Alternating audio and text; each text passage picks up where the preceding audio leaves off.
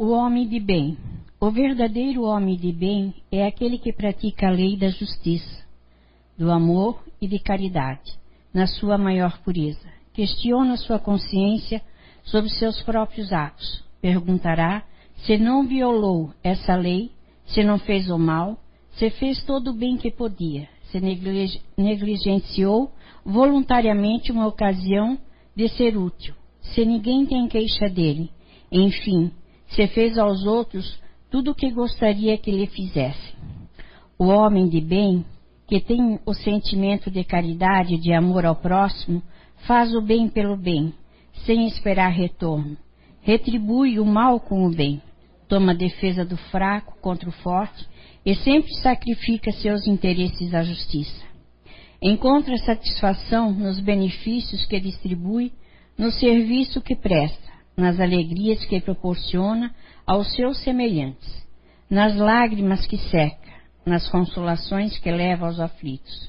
Seu primeiro impulso é de pensar nos outros antes de si, acudir aos interesses dos outros antes de procurar os seus. O egoísta, ao contrário, calcula os ganhos e as perdas de toda ação generosa. É bom, humano e benevolente para com todos, sem distinção de raça nem de crença, pois vê irmãos em todos os homens. Respeita nos outros todas as convicções sinceras e não amaldiçoa quem não pensa como ele.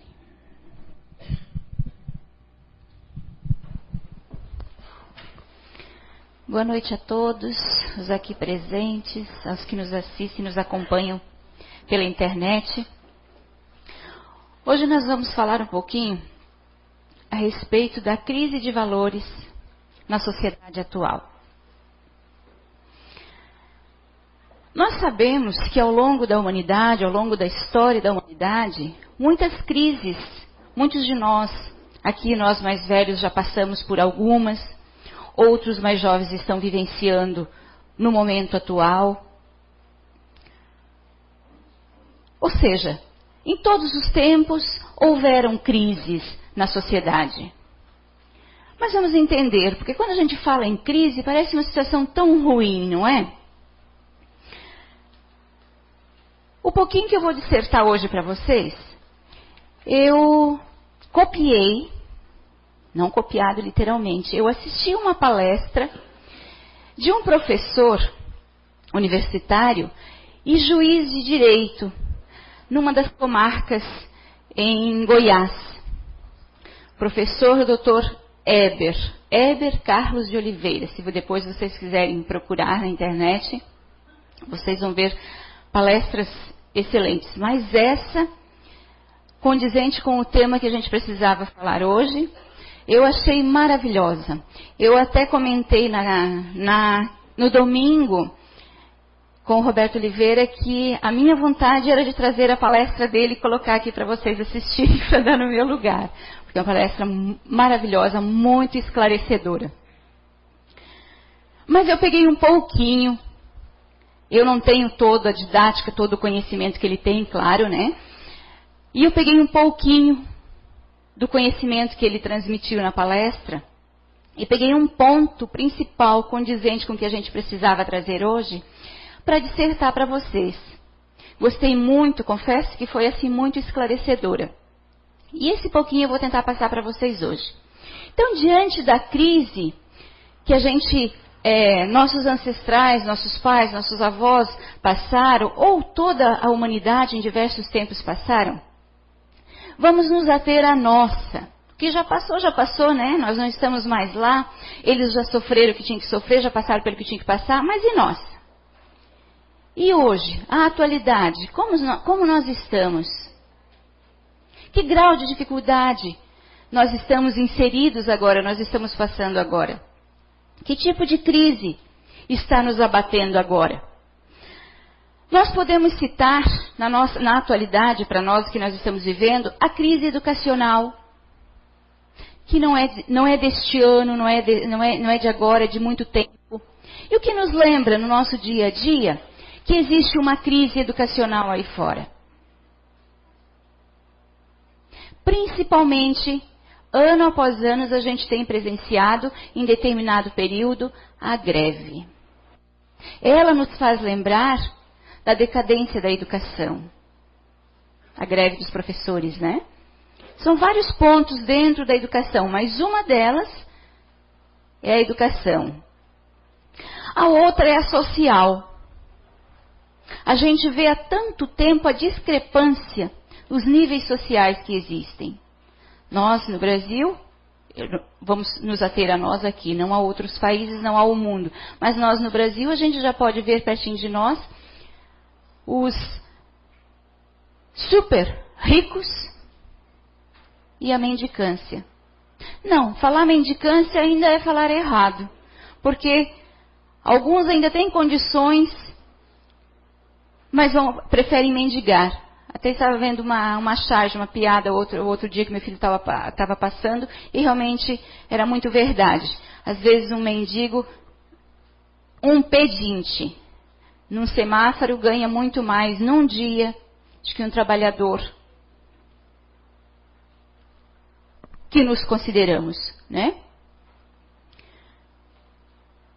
Vamos falar da discrepância do paupérrimo que a gente sabe que existe.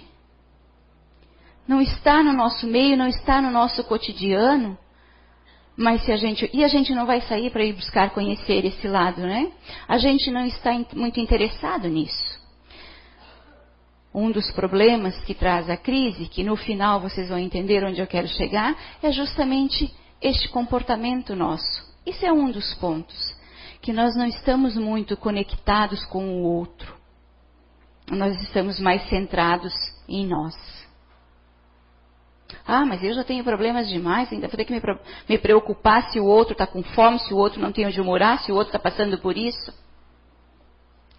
A intenção maior é essa. A intenção é não haver mais esse tipo de problema no nosso meio. Então, a crise social que nos abate também. Temos a crise política, que a gente está presenciando seriamente aí. É bom o que está acontecendo ou é ruim? É bom, né? É uma visão positiva. Mas há uma crise. Então a crise é de todo ruim? Vamos pensar. A crise econômica, que este ano, mais que ano passado, este ano, a gente está sentindo, como é que a gente costuma dizer? A gente está sentindo na pele ou no bolso? Nos dois, né? Nos dois. Há uma crise econômica também. Mas se estamos experienciando essas crises, então estamos passando por uma crise de valores. Que valores são esses? Eu não vou. A gente poderia citar diversos, mas eu não vou dissertar aqui para vocês de tantos valores, porque vou até me perder.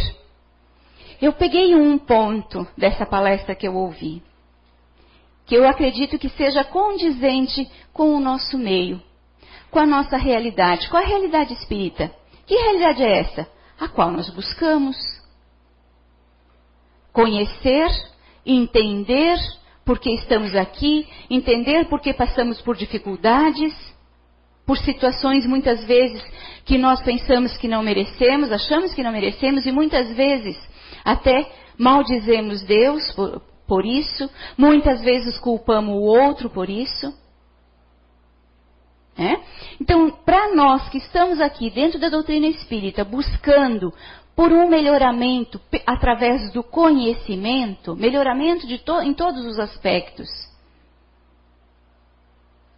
eu peguei um ponto que eu acho que, que eu penso, não acho, eu penso que seja de suma importância para nós, que são os valores morais. E para falar de moral, nós temos que falar de consciência. Não tem como falar de moral se não falarmos de consciência. Mas vamos entender primeiro a crise.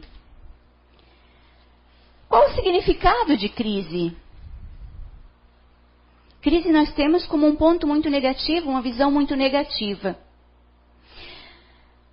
Uma crise é uma convulsão, É um momento de incerteza, é um momento de inseguranças, é um momento de instabilidade. Não é isso? Na crise econômica, não é por isso que a gente está passando, não são essas as questões que, que, que a gente levanta? Instabilidade, incerteza, insegurança. Esses são os fundamentos principais. Um exemplo. Quando nós dizemos que um casamento está em crise, é ruim? Todos vocês vão dizer que é, né? Se a gente tiver consciência, uma mente aberta, não se ater, vou usar o termo ao nosso próprio umbigo, ao egoísmo, porque a gente também sempre culpa o parceiro, né? É a tendência do ser humano. Por que, que é tão ruim uma crise no casamento? Uma crise no casamento, o que, que eu acabei de falar? Há uma incerteza, uma instabilidade, dúvidas, uma insegurança. Eu não sei se sou feliz ou não, eu não sei quanto tempo vai durar este relacionamento. Mas, gente, vamos a razão. Não é momento de reavaliar nossos comportamentos? A crise é um bom sinal. De eu rever meus sentimentos, meu comportamento. Onde é que eu estou errando? Por que, que eu estou me sentindo infeliz? É hora de sentar e perguntar para o parceiro: Você é feliz? Está tudo bem com você? Você está precisando de algo? Eu estou falhando em algo? Por que, que nós achamos isso tão difícil? Nós entramos num, numa estagnação, se eu posso dizer assim, numa rotina que acaba nos levando à infelicidade. Ok. Já fui longe demais na dissertar, dissertando sobre o casamento. Mas mostrando para vocês que não é de todo ruim. É momento de reflexão. É momento de rever onde, onde estamos errando. Onde estamos errando. Não onde o outro está errado. Não vamos esquecer da nossa tendência em culpar o outro. Mas não é dessa crise que a gente está falando. Foi só um exemplo para vocês verem que a crise não é de todo ruim. E para entender o significado da crise. Vamos falar da crise de consciência, que vai nos levar a reconhecer a crise de valores da qual a gente quer, onde a gente quer chegar e que nos abate hoje. Para falar de consciências, nós vamos pegar como referência, para entender um, um pouquinho a questão consciência, o que é consciência? Vamos entender um pouquinho da consciência no livro dos Espíritos. Uma referência interessante também que o professor Eber fala sobre o livro dos Espíritos. Por que o livro dos Espíritos sempre? Vocês já perceberam? Alguém de vocês já percebeu que a gente sempre vai se referir, sempre, geralmente vai se referir, a nossa referência é o livro dos Espíritos? Eu achei muito interessante o que ele colocou. Para nós espíritas, o livro dos espíritos, a gente, vamos comparar o livro dos espíritos a um trilho e uma trilha. Qual é a diferença do trilho e da trilha? Todos os dois levam a um caminho, não é? Eu achei muito interessante a colocação dele. O trilho, olha como é a nossa visão, né? Pelo menos a minha até então. O trilho não nos permite sair dele. Ele nos leva a um caminho, mas você não pode se desviar dele, você tem que segui-lo, sempre. Senão você se perde, literalmente, você não chega no caminho. A trilha parece tão parecido, ela também é um caminho. Mas a trilha tem a diferença que, se eu me perco e você me aponta o rumo, me aponta uma trilha, eu vou seguir naquele rumo. E durante esse caminho, eu posso me desviar. Posso me desviar um pouco para lá, um pouco para cá, mas quando eu quiser, eu volto a ele. Eu volto à trilha e ela me levará ao caminho. E ele diz que o livro dos Espíritos é o nosso melhor roteiro. É o roteiro mais seguro que nós espíritas temos até o momento. E eu particularmente concordei. Vocês têm o direito de, de discordar, né? Tem a liberdade de discordar, mas eu particularmente concordei com ele e achei interessante a colocação. Então a gente vai através desse roteiro seguro no momento que é o livro dos Espíritos, nós vamos à questão 621 porque nós queremos falar sobre consciência. Na questão 621, a pergunta que Kardec faz aos espíritos é a seguinte: Onde está escrita a lei de Deus? Alguém de vocês sabe onde está escrita a lei de Deus? Todo mundo fala baixinho com medo de errar, né? Por que não se dá ao direito de errar. Todos nós somos seres humanos. Muitos de vocês talvez nem leu o livro dos Espíritos inteiro. A gente até pergunta porque é uma questão muito prática que a gente ouve muito, né? Mas a resposta é interessante. A questão é a resposta. A pergunta é onde está escrito, escrita a lei de Deus? E a resposta do Espírito é na consciência. Vejam bem, isso é importante. Na consciência, é sucinto, é objetivo. Ele não se estende, o espírito que responde. Na consciência.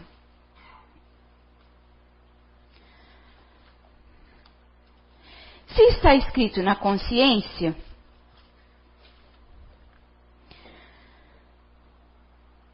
porque muitas vezes nós dizemos diante de um ato errado de alguém, de uma atitude? Porque muitos de nós dizemos, vocês se já não disseram, ouviram, coitado, ele não tem consciência do que faz. Muitas vezes para a gente desculpar, e muitas vezes pelo grau da atitude, não, não pode. Ele não tinha consciência do que estava fazendo. Vocês já ouviram esta frase? Muitos de vocês já se pegaram de repente até dizendo também, proferindo ela? Pois é. Mas se está na consciência de todos nós, por quê? Ele não disse, o Espírito não disse que está na consciência de alguns. Ele disse que está na consciência. Se está na consciência, todos nós temos. E é uma contradição a gente desculpar pela falta de, de consciência. Por que, que foi escrito a lei de Deus na nossa consciência? Para que a gente não a despreze, para que a gente não a esqueça. Se todos nós, se está na consciência de todos nós, e não na de alguns, por que nossos comportamentos são diferentes? Por que temos essa discrepância de comportamentos?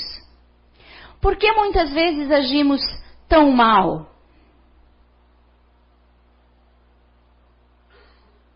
Por que vemos tantas atrocidades? Se está escrito na nossa consciência.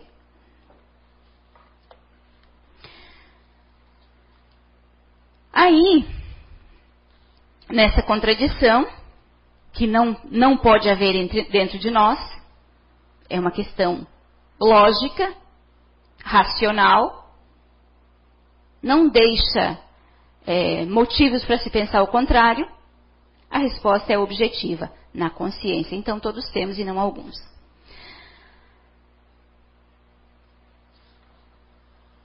Emmanuel Kant disse que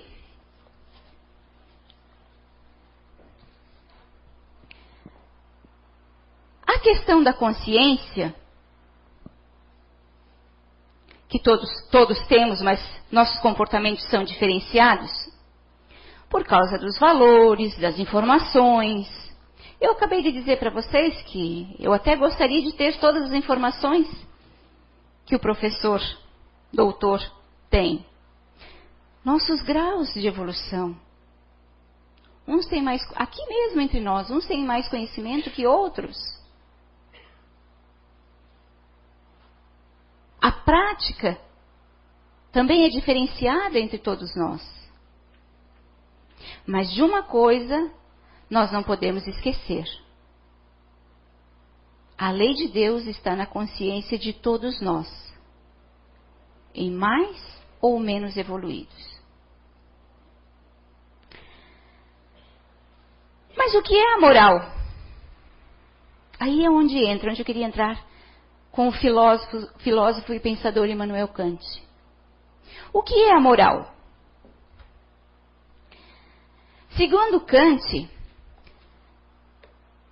nós não temos como amar todo mundo. Ou amamos todo mundo. Alguém de nós pode dizer que ama todo mundo? Nós esperamos, num grau de evolutivo muito avançado, que a gente ame, que nos amemos todos como irmãos. Essa é uma da finalidade de nossa evolução. Mas hoje, tempos passados até hoje, é possível a gente dizer que consegue amar todo mundo? Será que alguém ainda ousa dizer que, que ama todo mundo? Eu poderia dizer para vocês, mas eu não tenho problema com nenhum de vocês.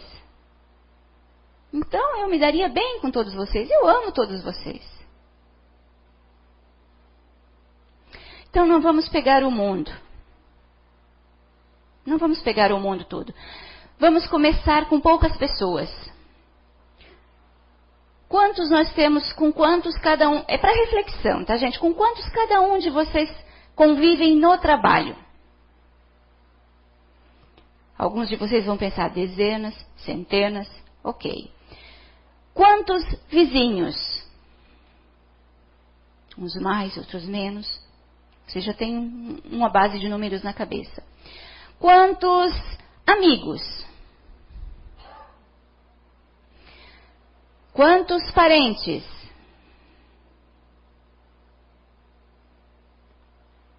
Eu vou citar agora aquele que deveria ser o primeiro. Quantos na família? Ah, minha família é pequena. São três. Será que eu amo todos eles? Nós começamos pela família. Até porque, como espírita, como espíritas, sabemos que numa mesma família nós podemos nos reunir com inimigos, com divergências. Então seria, numa encarnação, muitas vezes, meio até que impossível amar um filho, um pai, uma mãe, um irmão. Seria até meio que impossível. Mas, em alguma encarnação, nessa encarnação a gente está se exercitando para aqueles que têm dificuldade. Numa outra, talvez a gente consiga amar. O bom, o confortador dessa história, da nossa história de vida, de existências, é que nós temos quantas oportunidades a gente quiser. Eu posso vir e não aceitar ainda hoje, mas eu vou ter uma próxima. Só que eu acredito que nós aqui hoje não queremos perder tempo. A gente quer se acertar logo aqui, né? Chega de sofrimento, pelo menos dessa etapa. Que venham outros para a gente corrigir, para a gente se aprimorar, mas nessa etapa vamos tentar vencer. Mas o que é moral? Para Kant. Vamos primeiro, antes de Kant, vamos primeiro ver o que significa moral, para depois a gente dar essa sequência, para ficar mais, mais esclarecida. Na questão 629 do Livro dos Espíritos,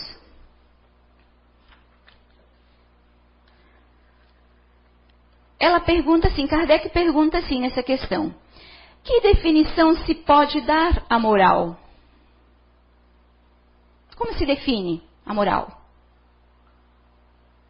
Falar de moral é muito amplo.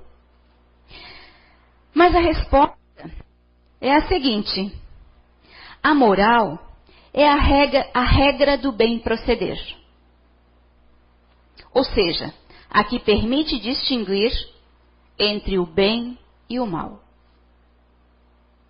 E todos nós, tendo consciência, a lei de Deus estando dentro de nós, nós conseguimos distinguir o bem do mal, o certo do errado. Todos nós. Até as crianças, por instinto, porque já tem consciência, mas ela está se desenvolvendo, mas está lá, dentro dela. Sabe que é certo e o que é errado.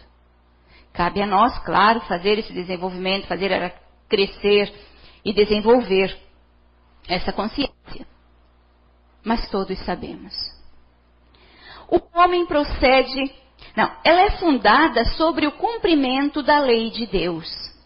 O homem procede bem quando faz tudo para o bem, para o bem de todos, porque então cumpre a lei de Deus.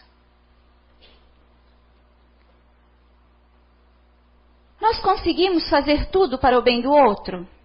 Não conseguimos. Nós acabamos de definir que nós não conseguimos amar todo mundo. Que nós ainda, onde nós estamos, no grau que nós estamos, nós ainda amamos mais a nós mesmos. E olha que muitos de nós, se me, alguns me permitem dizer, não sabem nem o que é amar a si mesmo. Vale refletirmos sobre isso. Nós definimos aqui que nós não conseguimos amar todo mundo. Que já é difícil começar dentro da nossa própria casa, com a nossa própria família, muitas vezes. Né?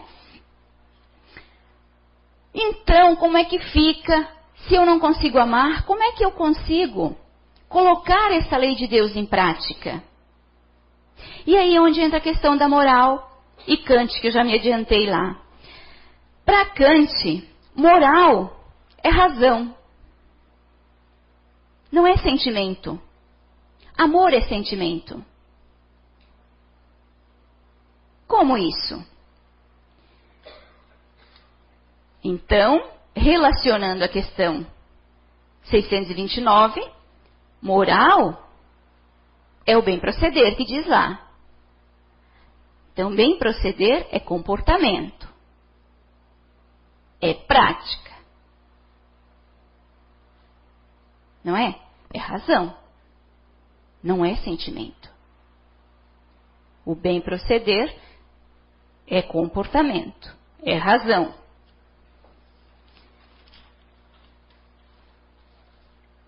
Kant diz que, na falta do amor, nós temos a moral para guiar os nossos passos. A moral para Kant é o amor prático. Também achei magnífica essa explicação para a gente. Vocês conseguem perceber como as leis divinas são perfeitas? Se eu não consigo amar o outro, se eu não consigo amar o próximo, como eu vou bem proceder com ele? Como é que eu vou colocar essa lei magnânima em prática? Através da moral. A gente não está abandonado nunca. Nós não, nós não estamos aqui para descobrir como fazer melhor, como fazer o bem. Está tudo muito claro.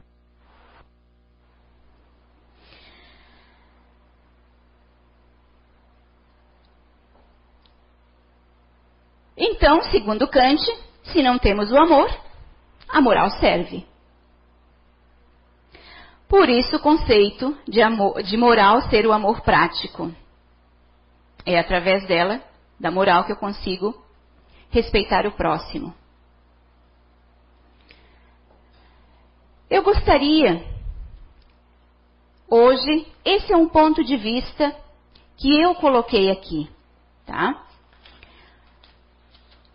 para vocês, o ponto de vista que eu obtive, que eu entendi e que eu coloquei para vocês.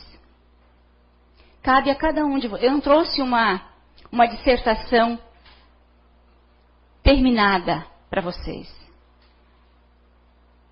Essa moral, esse amor prático, tudo isso é para a gente levar e refletir no nosso dia a dia. Porque os nossos comportamentos ainda, infelizmente, não são de altruísmo. Ainda são comportamentos meio falidos perante as leis divinas. Por quê? Será que nós conseguimos respeitar os limites dos outros? Porque é a moral, como amor prático, que faz com que respeitemos os limites dos outros. As limitações, as opiniões,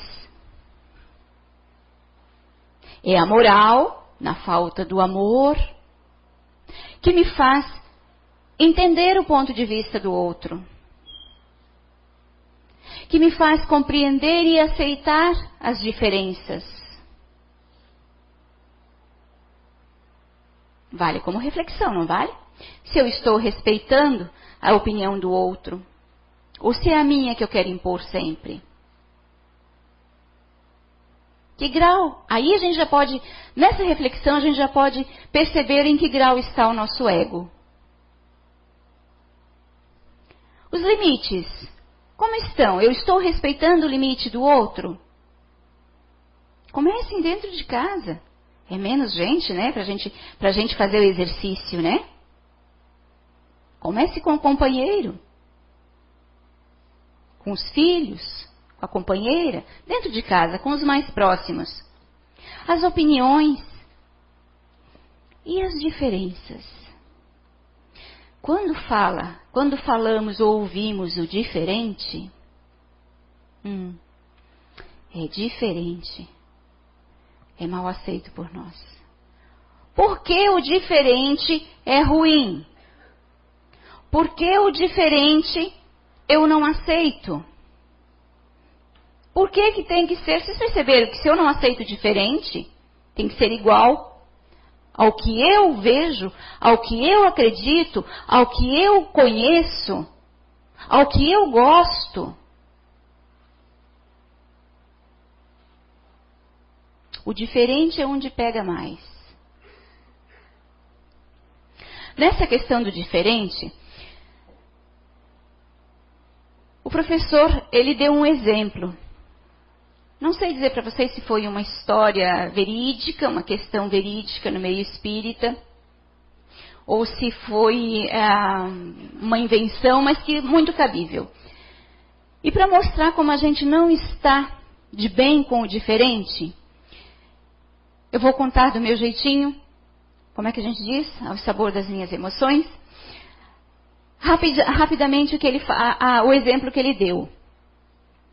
Uma mãe num determinado momento, perdeu seu filho. Outra coisa que eu não me permito perder, é, não, me, não me permito a, a, esse termo, perder. Para nós espíritas, a gente não perde. Né? A gente deu um tempo, o outro partiu primeiro. Em algum momento existe a possibilidade de a gente se reencontrar novamente. Mas eu vou usar o termo aqui perdeu. Uma mãe perdeu um filho, o filho dela desencarnou, e na saudade, o grande amor que ela tinha pelo filho, na saudade, muito choro, é, não aceitava essa separação. Ela chorava e implorava a Deus que lhe devolvesse seu filho. Eu lhes pergunto: é possível devolver o filho dela? Não é possível. É possível. Pois é. Vamos dar continuidade. Ela implorou, chorou muito. E, no trato espiritual, né, todo, todo o aparato, todo o trabalho lá em cima e tal, Papai do Céu resolveu permitir e atender o desejo dessa mãe de devolver seu filho. Num belo dia,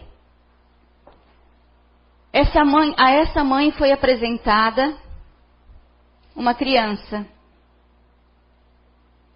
Foi trazida uma criança para essa mãe, essa criança não tinha pai, não tinha mãe, estava sozinho, e foi-lhe oferecido para adoção. E essa mãe disse: Não, mas espera, adotar uma criança que eu não conheço, não sei se é legal. Não são pensamentos e sentimentos que muitos de nós têm? Eu, sinceramente, muitos de vocês podem não fazer diferença, não fazer distinção. Eu já conversamos muito aqui na casa sobre isso. Eu confesso que eu nessa encarnação, hoje, hoje, não dá nem para dizer nessa encarnação toda, hoje eu posso dizer para vocês que eu não me creio preparada para adotar uma criança. Essa mãe pensava da mesma forma. Ela adota ou não adota? Não. Não vou adotar. Não sei como vai ser, não sei que moral vai ter, não sei de onde vem, não sei. Pois é. Era diferente, né? Era o filho dela que estava ali. Ele só estava em um corpo diferente. Na outra encarna, na encarnação anterior ali, ele veio num corpo. Mas a mãe pediu tanto, e dentro de toda que, toda a organização espiritual que foi feita, foi feito um arranjo, então vamos devolvê-lo. E devolveram, só que em outro corpo. E a mãe não conseguiu aceitar. Ela amava tanto, mas não conseguiu aceitar o diferente. O corpo diferente, porque o filho dela estava ali. Para encerrar, vamos refletir sobre essas questões, como para a gente ver em que nível, em que grau está o nosso moral, o que estamos fazendo com o bem, com o bem proceder que nos cabe. Mas eu quero contar para vocês, talvez alguns de vocês, isso é uma história, eu tirei da internet, mas acredito que seja verídica, e de repente até alguns de vocês é, presenciaram o noticiário. O tema da notícia é assim: Como os dilemas éticos afetam uma sociedade em crise de valores? A história aqui diz que aconteceu no dia 24 de, de maio de 2014, do ano passado, em Pernambuco. Supermercado, o título da, da, da manchete, né? Supermercado saqueado em Pernambuco. Frenesi de crime seguido de choque de consciência. Então, conta o delegado. Com quase 30 anos de polícia, o delegado Alberes Félix, que atua na cidade de Abreu e Lima, região metropolitana de Recife, ainda custa acreditar nas cenas que viu na última semana. Primeiro, um saqueador que carregou uma geladeira durante a greve da polícia telefonou para dizer que estava arrependido. Muitos de vocês vão contar de rir, né? Vamos seguir. Depois da garantia de que não seria preso se devolvesse o bem, outros se encorajaram ou foram pressionados a fazer o mesmo. Continuando. Mães levavam os filhos pelo braço para a delegacia. Você vai devolver isso agora. Mulheres ameaçavam seus maridos. Eu vou sair de casa e só volto quando você entregar esta geladeira. Isso está contando, relatando o delegado de polícia. Cabisbaixo, um ajudante de pedreiro apareceu acompanhado da filha de cinco anos e da mulher para restituir dois litros de detergente e quatro sacos de farinha láctea. Até sexta-feira daquela semana, mais de 300 bens saqueados haviam sido devolvidos, de farinha a dezenas de geladeiras, máquinas de lavar, televisões e até uma moto. Incrível, né? Eu vos pergunto, quando é que se vê isso? Hoje, no nosso dia a dia. Realmente uma crise de consciência que se abateu. Aí o delegado disse que a primeira surpresa foi na hora do saque porque muitos trabalhadores, idosos e até mães levando as crianças participaram do saqueamento. Depois, parece que caíram na real. Houve uma contaminação de imoralidade, diz ele. Nunca vi esse fenômeno em canto nenhum do mundo, surpreende-se o delegado.